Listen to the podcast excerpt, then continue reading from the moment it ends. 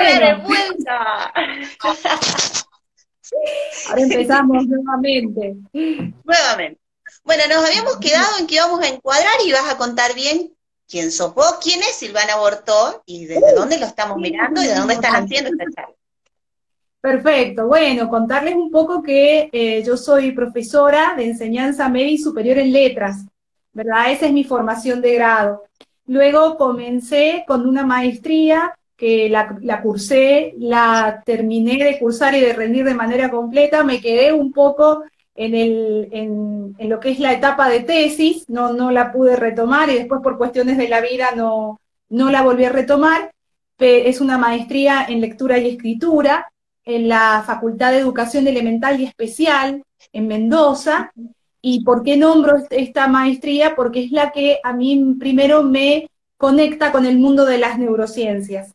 Eh, justamente en una de las materias tuvimos una materia que se llamaba neurolingüística y que un poco a mí me abre todo el camino que tenía que ver las neurociencias relacionada con el lenguaje. Eso hizo que después yo a partir en, el año más o menos 2015 empecé a hacer eh, cursos eh, de capacitación de posgrado desde, la, desde las perspectivas de las neurociencias y es ahí cuando comienzo a familiarizarme con todo lo que tiene que ver la neurodiversidad. ¿verdad? Eh, quien me abre verdaderamente las puertas para investigar más a fondo este tema fue una diplomatura que concluí eh, en el año 2018, que es la diplomatura en psico-inmuno-neuroendocrinología. Nosotros los, los, que le hemos cursado siempre decimos que es la diplo del nombre difícil, pero es, una, es, una, es un paradigma, el paradigma PINE, sumamente abarcativo, transversal, transdisciplinar, y es el que a mí me permite eh, comprender de una manera más amplia, más contextualizada, el mundo de las neurociencias. Yo actualmente estoy eh, cursando la diplomatura de educación emocional que la dicta la Universidad Católica de Cuyo a través del Grupo Grow, a quienes les mando un beso enorme, eh, a Martín y a Gabriela, que son este, los directores de la diplomatura y personas encantadoras que son los que me están formando también en esta línea de la educación emocional, ¿verdad? Y también contar por mi experiencia familiar, ¿sí? Que en mi casa tengo un hermoso sobrino, precioso mío, de seis años, que está eh, dentro del espectro autista. Entonces también solamente no voy a hablar desde mi punto de vista pedagógico como docente, sino también brindar la, experiencia familiar que a nosotros nos ha, como familia, nos ha enriquecido tanto, que nos ha unido tanto, nos ha hecho crecer un montón y que sin duda eh, los chicos dentro del espectro autista, los chicos neurodiversos, son grandes maestros porque te ayudan a entender eh, aquellos lenguajes que por ahí eh, silenciamos un poco. y, hace muy poco tiempo eh, ayer lo, culminé a un curso de, mm, capacitación eh, que tiene que ver justamente con la neurodiversidad en el grupo Ludo Flow, que es una institución, no es de San Juan, es de Buenos Aires, y el curso está relacionado con una introducción a la terapia del juego, ¿no es cierto?, en eh, personas dentro del espectro autista, es decir, relacionar el concepto de neurodiversidad, aplicarlo al juego e implementarlo con personas eh, que estén dentro del espectro autista. Y ese, ese curso está dirigido por la profesora Verónica Soto, que tiene una amplia trayectoria en lo que son las eh, terapias de estimulación temprana y que la verdad que en, estos meses que lo he cursado eh, me ha abierto muchas puertas y muchas puertas en qué sentido, para poder entender mejor a nivel pedagógico ya eh, la importancia de empezar a implementar en nuestras planificaciones de clases, en nuestras pedagogías cotidianas, el concepto de la neurodiversidad, que uno por ahí en el ámbito familiar lo tiene como más trabajado, es un camino ya más recorrido, más profundizado, pero al momento de llevarlo al aula eh, se nos llena la cabeza de interrogantes. Entonces, este, desde ese lugar era que yo te proponía también hablar, ¿no? Desde el punto de vista también de pedagoga, ¿no? Desde, la, pedagogía. Eso, era muy interesante. Claro, eso es muy interesante porque nosotros en nuestras charlas siempre hablamos de que la mayoría de las veces eh, nos encontramos con que la familia contiene, crea redes, se informa, eh, realizan un caminito tan intenso, tan propio de ellos para poder entender qué es lo que le pasa a su hijo, a su sobrino, a su primo, a su hermano, que muchas veces eh, en nuestras charlas hablamos qué difícil que es que en ese abanico tan grande de diferentes eh, diversidades, de diferentes formas de aprender que tenemos, muchas veces la docencia no puede darle una solución, entre comillas, digamos, no puede abordar estas características, estas particularidades. Entonces, mm. eh, de ahí nace, digamos, para contar más o menos por qué es esta charla, de una encuesta que yo tenía que hacerte y respondiéndome cómo es el enfoque, cómo lo manejas, cómo lo... Esta entrevista trataba de ver qué es lo que se trata, desde dónde te parás vos en tu paradigma para abordar estas situaciones dentro del aula. Sí, sí, sí. Para eso este, yo te habíamos charlado previamente de la importancia de un poco hablar qué es la neurodiversidad, ¿no? Que es un término que ya lleva su tiempo, pero que a lo mejor no es tan conocido dentro de lo que es el mundo de la, de la pedagogía, ¿no? Porque siempre eh, se nos ha enseñado mucho a hablar de, de discapacidad, de capacidad, de lo especial, de lo no especial, inclusive desde lo normal y desde lo no normal, pero de esto de la neurodiversidad, por lo menos a mí, en el momento que aprendí ese, ese enfoque, me abrió muchísimo la cabeza, ¿no es cierto? No solamente eh, en, el, en, el, en el plano personal, sino también como pedagoga, ¿no? Y esto de la neurodiversidad relacionado con el autismo también tiene una larga historia. Bien, eh, nosotros sabemos que los primeros estudios que están relacionados con, lo que es el trastorno de espectro autista tienen que ver con los que arrojaron Hans Asperger, primero, Asperger, perdón, y Leo Kanner. Pero anteriormente fue un término que también fue utilizado. ¿sí? Si no me equivoco, fue utilizado en el año 1912 ¿sí? por el doctor, eh, a ver si me sale bien la pronunciación, porque yo con las pronunciaciones soy bastante durita, el doctor Bleuler, algo así tiene que ver este, eh, mi pronunciación. Y en aquella época, fíjate vos que el, el, autismo se lo relacionó con una especie de psicopatía infantil. Fíjate vos qué fuerte el término. ¿Por qué? Porque se observaban las conductas eh, que no respondían a los patrones estipulados, que no, no respondían a las normas de conducta que, que se desea para un niño en sus, en sus, etapas del desarrollo, no respondía a la comunicación social, eh, se observaba en ellos ciertos movimientos estereotipados, eh, todo su mundo sensorial, sensitivo, percibido de una manera diferente, alterado, entonces, a comienzo del siglo XX, se empezó a hablar, se empezó a utilizar el término de esquizofrenia infantil. Bien, y fíjate vos que una de las causas, esto es lo que a mí también me ha llamado la atención, una de las causas era eh, responsabilizar eh, a la madre. Se decía que eh, los niños desarrollaban una conducta autista porque la madre durante el periodo de gestación y en los primeros meses del vínculo no había podido desarrollar una cercanía afectiva. Inclusive se hablaba del vientre frío. Fíjate vos qué término tan, este, tan lapidario y violento también para la mujer. E inclusive también eh, se recomendaba en aquel entonces que eh, los niños a los que se les encontraba o, o los que presentaban rasgos eh, de espectro autista, que en ese entonces se llamaba autismo de una manera general, que fueran criados en instituciones, separados de los hogares, separados de las mamás, porque se las consideraba a los progenitores, a las mamás y a los progenitores en general, los responsables de estas conductas, ¿no? Y todo eso, porque es importante mencionarlo, porque ha contribuido, ¿no es cierto?, a crear toda una eh, toda una mitología acerca de lo que es el autismo, que cuando uno recibe el, diagnóstico, porque sabemos que ningún diagnóstico es sentencia, pero cuando uno recibe el diagnóstico, sentís que, que tu mundo se quiebra, ¿no? Porque te, te imaginas todo eso, entonces vos de repente pensás, ¿y ahora qué va a pasar? Eh, se tienen que, se tiene que em, internar en una institución, va a poder tener una calidad de vida, va a poder sociabilizar, qué va a pasar con la escolaridad. Entonces, eh, todas estas definiciones erróneas, eh, o, por lo, mm, tal vez no erróneas, pero esos estudios que todavía no avanzaban en el campo del autismo, y, y estas especulaciones tan, como vos decís, tan, tan violentas, tan extremas, también ha contribuido que en el mundo de la literatura, del cine y bueno, de todo lo que, lo que rodea nuestros moldes de pensamiento, hayamos concebido el autismo como una condición lapidaria, ¿verdad?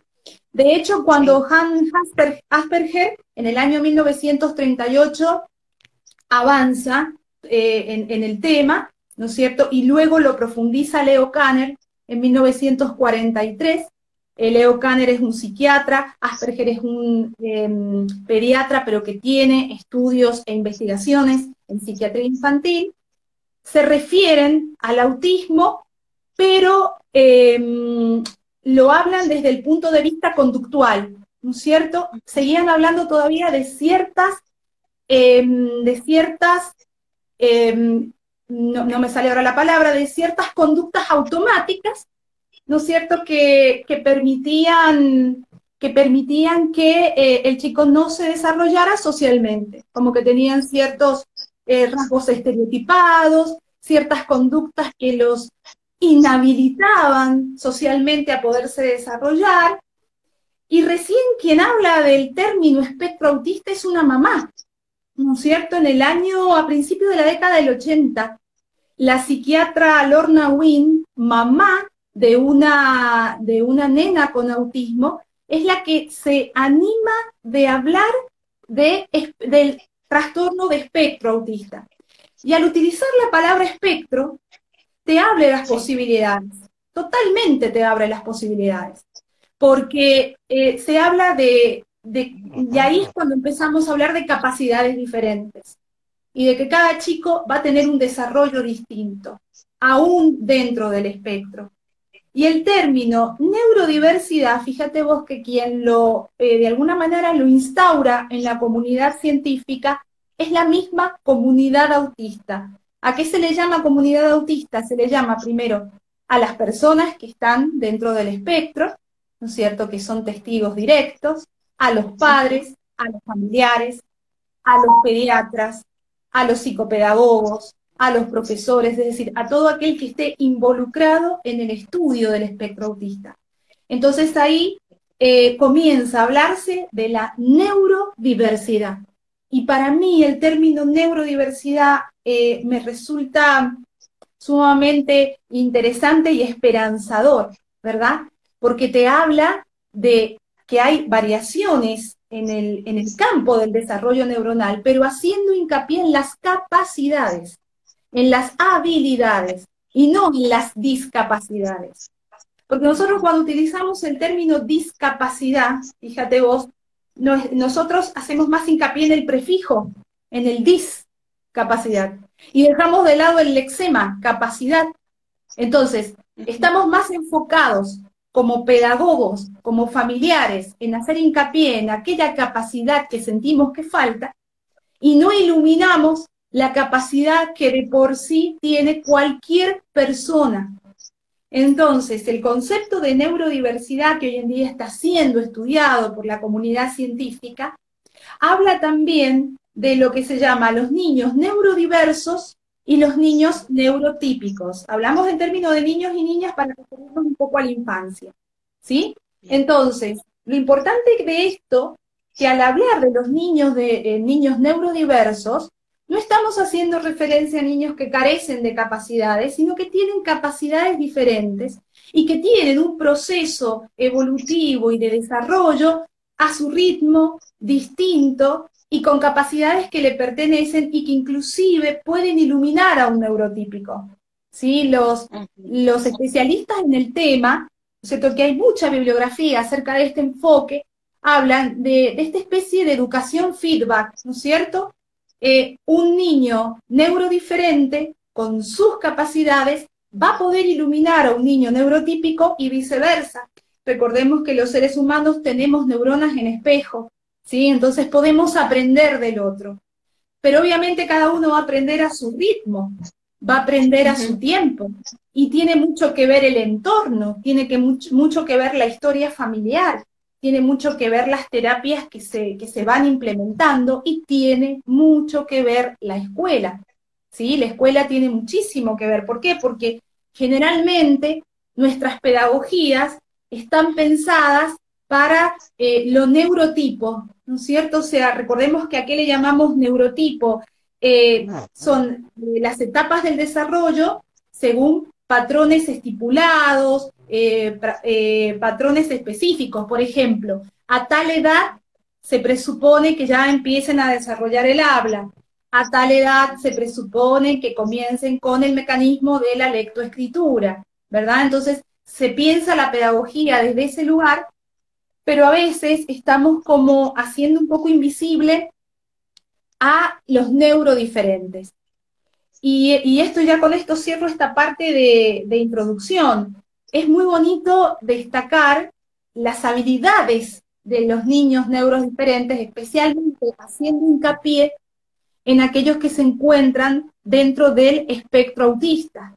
Sí, recordemos que, los, que los, los niños y las niñas que están dentro del espectro autista, si bien tienen todo un sistema sensorial que por ahí se ve alterado, porque eso forma parte de su neurodesarrollo, por eso reaccionan de manera distinta a ciertos estímulos. Hay ciertos ruidos que los descolocan, eh, ciertos colores que por ahí los, los desregularizan, ¿verdad? Pero también tienen una enorme capacidad de concentración, ¿sí? Ah. Son muy apasionados en lo que hacen, tienen una enorme capacidad de concentración. Y uno a veces eso lo interpreta como que están ensimismados, como que están ahí en una actividad y que no salen, como que están enclaustrados en su interior y que no pueden salir, cuando en realidad, ¿sí? Lo que están desarrollando es una enorme capacidad del detalle, son niños que vivencian con mucha, con mucha intensidad el momento presente, porque se concentran en una actividad determinada y observan el detalle, sienten el momento, se dan su tiempo para desarrollar esa, esa actividad, se dan su tiempo para el silencio y cuando ellos están preparados, este, cambian de estímulo, cambian hacia otra actividad. Por supuesto hay que tener en cuenta los grados de, esta estimulación dentro del espectro. Son eh, niños que tienen un lenguaje corporal muy evidente, un lenguaje corporal muy marcado. Eh, cuando un niño autista te abraza, tenés que saber que te abraza en serio, que no hay, no hay, una, no hay una doble intención, que, que los niños este, que están dentro del espectro al no entender, al no entender el doble sentido del lenguaje, eh, pocas veces eh, van a caer en esto de la agresión o de la manipulación o de, o de dañar al otro a través del lenguaje, del sarcasmo, de la ironía. Son muy transparentes, son muy transparentes, son muy autóctonos. Te enseñan también lo que es el lenguaje de la mirada, te enseñan a tener paciencia, te enseñan a, dedicar calidad de tiempo, te enseñan a regular tus tonos de voz, te enseñan a comunicarte con las manos, con el tacto, con las sensaciones. Entonces, fíjate vos que todas estas características maravillosas que tienen los, neuro, los neuros diversos o los neuros diferentes pueden iluminar nuestro mundo. Uno aprende muchísimo en contacto con un, con un niño que está dentro del espectro autista. Porque vos sabes que todo lo que hace, lo hace desde una enorme autenticidad, ¿verdad?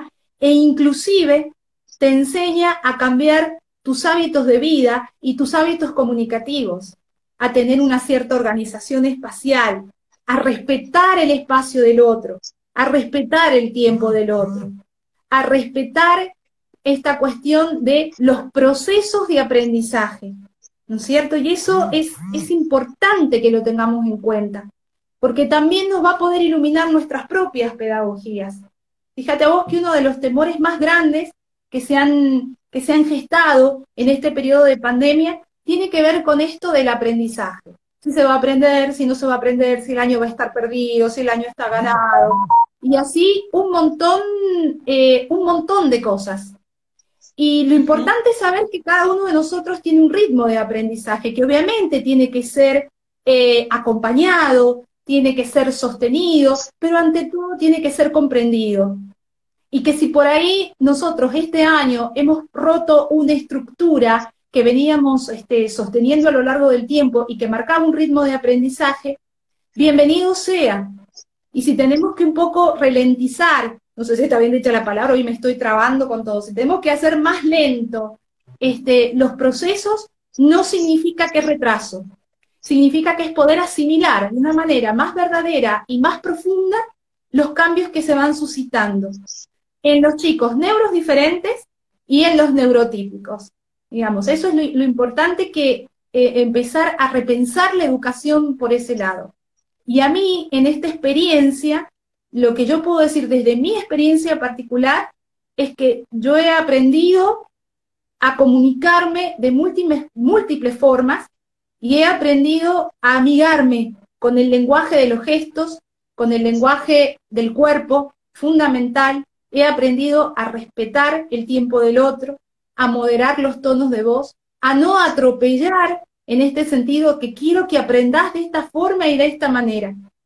Entonces, eh, estos enfoques, llevarlos a la parte educativa resulta importante para poder acompañar también lo que son las terapias de estimulación y el proceso familiar de las personas que en su entorno eh, conviven con alguien dentro del espectro, porque es lo que vos decías recién. Eh, en la parte de las terapias que realizan psicopedagogos, psiquiatras, neurólogos, fonoaudiólogos, docentes auxiliares integradores, hacen un trabajo eh, para sacarse el sombrero y ayudan muchísimo a los papás, porque si hay algo que experimentan los papás y experimentan la familia, es eh, angustia y es ansiedad. Pero esa angustia y, y esa ansiedad se da por este temor de decir, bueno, ¿será aceptado mi hijo, mi hija en la escuela? ¿Podrá aprender? ¿Podrá comunicarse? ¿Podrá tener una vida normal, no? Porque es como que ciertos patrones ya decimos que es normal y que son así y que es así y que el lenguaje es esto y no es esto otro y que la formación es esta y no esta otra. Y a veces los papás eh, viven esto con mucha ansiedad, porque también en, el neuro, en el neurodesarrollo de los chicos que están dentro del espectro, van haciendo todo un camino de autorregulación. Los primeros años son muy difíciles, porque ellos tienen que aprender a, expresar a través de sus distintos lenguajes su mundo emocional tienen que aprender a regularizarse. Entonces, los primeros años van a notar que hay como más presencia de eh, un sistema sensitivo mucho más alterado, hay más grito, hay más, entre comillas, lo que se llama berrinche, pero son procesos naturales donde el niño se va conociendo y va aprendiendo a regularse. Y es ahí cuando las terapias cumplen un rol fundamental que acompañan a las familias. Pero esta angustia de las familias crece nuevamente cuando ingresan a los sistemas educativos. Porque todo ese caminito que pudieron haber logrado con las terapias tempranas, los dos años, los tres años, los cuatro años, esa angustia se reactiva cuando tienen que empezar a buscar escuela, cuando tienen que empezar a buscar el docente auxiliar integrador, que es todo un tema también por el tema de de mm, el tema pago, obras sociales que ingresen al sistema, y toda una cuestión burocrática que, que hay que prestar atención. Entonces es ahí cuando los papás sienten que nuevamente esas estructuras tambalean y empiezan a sentir esta cuestión de ansiedad, de angustia, de temor, eh, en algo que lo podríamos vivir con mayor apertura, con mayor naturalidad y con mayor optimismo. Y cuando hablamos de optimismo, no hablamos de romantizar eh, una situación, sino de poder ver con una mirada más amplia, comprensiva y contemplativa la diversidad, entendiendo que el neurodesarrollo no es igual en todos los casos, que las capacidades diferentes existen en todos nosotros Y qué importante sería que nosotros como pedagogos prestemos atención a las capacidades subyacentes. Y ya con esto, con esto termino. Es decir, por ejemplo, en mi caso, como profesora de lengua, si un alumno cuando está en la adquisición de la lectoescritura, ¿no es cierto? O en la adquisición del aprendizaje de estructuras gramaticales, este camino tradicional por el que voy no resulta, no hablar de imposibilidad, ni decir, tenés que trabajar por este camino y reforzar este punto en el que estás débil. Al contrario, mi capacidad de observación de esta persona se tiene que agudizar para ver, bueno, cuál es la capacidad subyacente, cuál es la capacidad emergente que me está mostrando en este camino que él está construyendo, para poder potenciar, para poder potenciarla. Entonces, a partir de ahí poder potenciarla y a partir de ahí darle un camino o darle una herramienta para que desde su capacidad pueda encontrar eh, una manera de autogestionar su aprendizaje. Bien, por eso también es algo que nosotros como docentes tenemos que lograr. Eh, el buen docente, creo yo, a mí no me gusta hablar de buen y de mal docente, eh, pero un docente que, que de alguna manera entiende estos enfoques, creo yo que lo que tiene que desarrollar es esta capacidad de observación y de siempre allanar caminos de brindar herramientas de descubrimiento para que cada alumno, según en la etapa que vaya transitando, infantil, adolescente y adulto, pueda conocer, regular, gestionar y aplicar sus, propias, eh, sus propios caminos de aprendizaje. Y ahí tiene que ver también este camino de, de, enseñarle a autoconocerse, ¿no? Por eso es, es, es tan importante que hablemos de estos temas a un nivel pedagógico. Silvi, me encantó lo que dijiste, esto de conocer, regular y gestionar los caminos del aprendizaje. Y ahí vamos más bien a, una pregunta que yo siempre te la hago. Y como los docentes que estamos frente al aula, que tenemos que empezar a descubrir, porque siempre tenés que descubrir, como te dije, es un abanico muy amplio y vos tenés que incluirlo, pero una inclusión verdadera, no una inclusión nada más de palabras, sino entender. Y vos dijiste esto de conocer, regular. ¿Cuáles son las estrategias para que, por ejemplo, que vos me podrías decir a mí, para que yo pueda verdaderamente eh, comprender eh, a este sujeto y a todos los sujetos en general y poder realmente conectarme, conversar, eh, poder enseñarle y poder lograr esto, este conocimiento del sujeto que él conozca, regule. Vos recién hablaste de la lectoescritura, digamos, cómo en un primer ciclo yo me puedo enfrentar eh, con esta matriz tan fuerte que uno tiene en la cabeza de que todos tienen que aprender de la misma manera y que planificamos para todos de la misma manera, para crear verdaderamente un puente en el que yo me acerque al alumno. Bien, yo te voy a contar un poco lo que eh, te lo voy a contar desde mi propia experiencia de pedagoga. ¿Bien? Dale. Eh, primero y principal, creo que hay algo que, que por ahí nosotros tenemos muy metido en nuestra cabeza cuando hablamos de lo neurodiverso, que es, esta no es mi área. Bien, por ahí uno dice, bueno, yo no estoy preparado para esto porque esta no es mi área. Yo me formé, por ejemplo, te voy a hablar de mí en lengua y literatura yo no tengo conocimientos en este tema, eh, no sé cómo manejarme, pero a ver, en el, creo yo que en el momento que vos decidís eh, ser pedagoga, ¿sí? ser enseñante, creo que todas las áreas comienzan a ser tu área, porque todo contribuye al desarrollo de la persona. Entonces lo principal es tratar de romper un poco ese, esa traba mental, ¿sí? Entender de que todas las personas son diferentes, que si bien hay patrones de crecimiento, eh, de alguna manera que, mm, a ver, patrones de crecimiento, le voy a poner un, nombre para que se entienda, estándar, donde el desarrollo se da de una manera, eh, de una manera, a ver, ¿cómo, explicarlo para no utilizar un, término que sea equivocado? Que se da de una manera articulada, pensada, lineal, este, todos somos diferentes, todos tenemos capacidades diferentes, porque nuestro desarrollo tiene que ver mucho con nuestro contexto de vida, tiene que ver mucho con nuestra historia, tiene que ver mucho con, eh, con nuestros entornos y con nuestros vínculos. Recordemos que nuestro cerebro es neuroplástico, ¿sí? Y hay otro concepto que también es importante acá, que es el de la epigenética.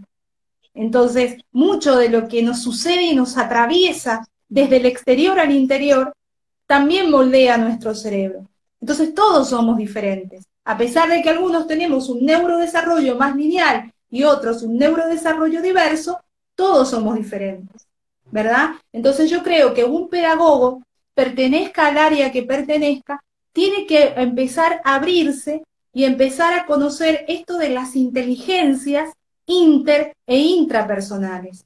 Entonces, lo primero que eh, tenemos que eh, empezar es eh, un camino de formación. Bien, porque es importante formarnos en estos campos. Es importante amigarnos con otras áreas, ¿verdad? Yo puedo ser profesora de lengua y literatura, pero perfectamente puedo desde mi lugar aprender acerca de lo que es la psicología, aprender neurociencias, aprender filosofía, aprender pedagogía en sí, para que vaya nutriendo también mi visión personal. Entonces, de ese modo yo voy a poder comprender al ser humano en una dimensión mucho más amplia, ¿sí? en, una, en una dimensión más verdadera. Bien, eh, no, no, no solamente estructurarme en que este es mi campo y de este campo no salgo. Entonces, como yo soy profe de, no intervengo en este campo porque este campo no me compete. Bien, sino abrirnos a la idea de que si vamos a trabajar en el desarrollo de una persona, sea un niño, sea un adolescente o sea un adulto, tanto en tu rol de pedagoga como de cuidador, padre, tío, eh, pariente en sí, tenemos que empezar a conocernos, tenemos que empezar a conocer qué es el ser humano, empezar a conocer todas nuestras dimensiones, físicas, psíquicas, eh, emocionales, espirituales, conocer nuestra historia, eh, conocer nuestra, nuestra realidad presente, todo aquello que nos atraviesa. Entonces, lo primero que como, como docente yo diría, ¿no es cierto? Porque es algo que yo he experimentado, eh, empezar a abrirte, empezar a abrirte a lo que es lo transdisciplinar, ¿bien? Y a partir de ahí empezar a formarte. Eh, en lo posible capacitarte, en lo posible hablar con personas que, que, tengan un camino recorrido en estos, en estos enfoques. Y a partir de ahí, empezar a implementarlo en, el aula. Por ahí también la otra traba que yo siento es que si no hay una directiva a través de, no sé, una directiva, ponele ministerial o una directiva que venga de los núcleos de aprendizaje prioritario o una directiva que venga desde la misma supervisión y que llegue a la escuela, pareciera que si no tuviésemos esa directiva, hasta que no venga, no nos movemos, ¿verdad? Cuando yo creo que, si bien es importante seguir ciertos lineamientos, creo yo que también tenemos que animarnos a implementar aquello que vamos conociendo en el aula y empezar a eh, animarnos a llevarlo a la práctica con mucha paciencia, eh, entendiendo que esto es un proceso que va a llevar su tiempo y que podemos hacer esto, ¿no? Yo te comparto mi experiencia de clase, vos me compartís tu experiencia de clase y ahí podemos ir este, armando también un proyecto comunitario que desde la práctica después se puede institucionalizar. Porque esto de conocer desde las distintas disciplinas te va a dar las herramientas.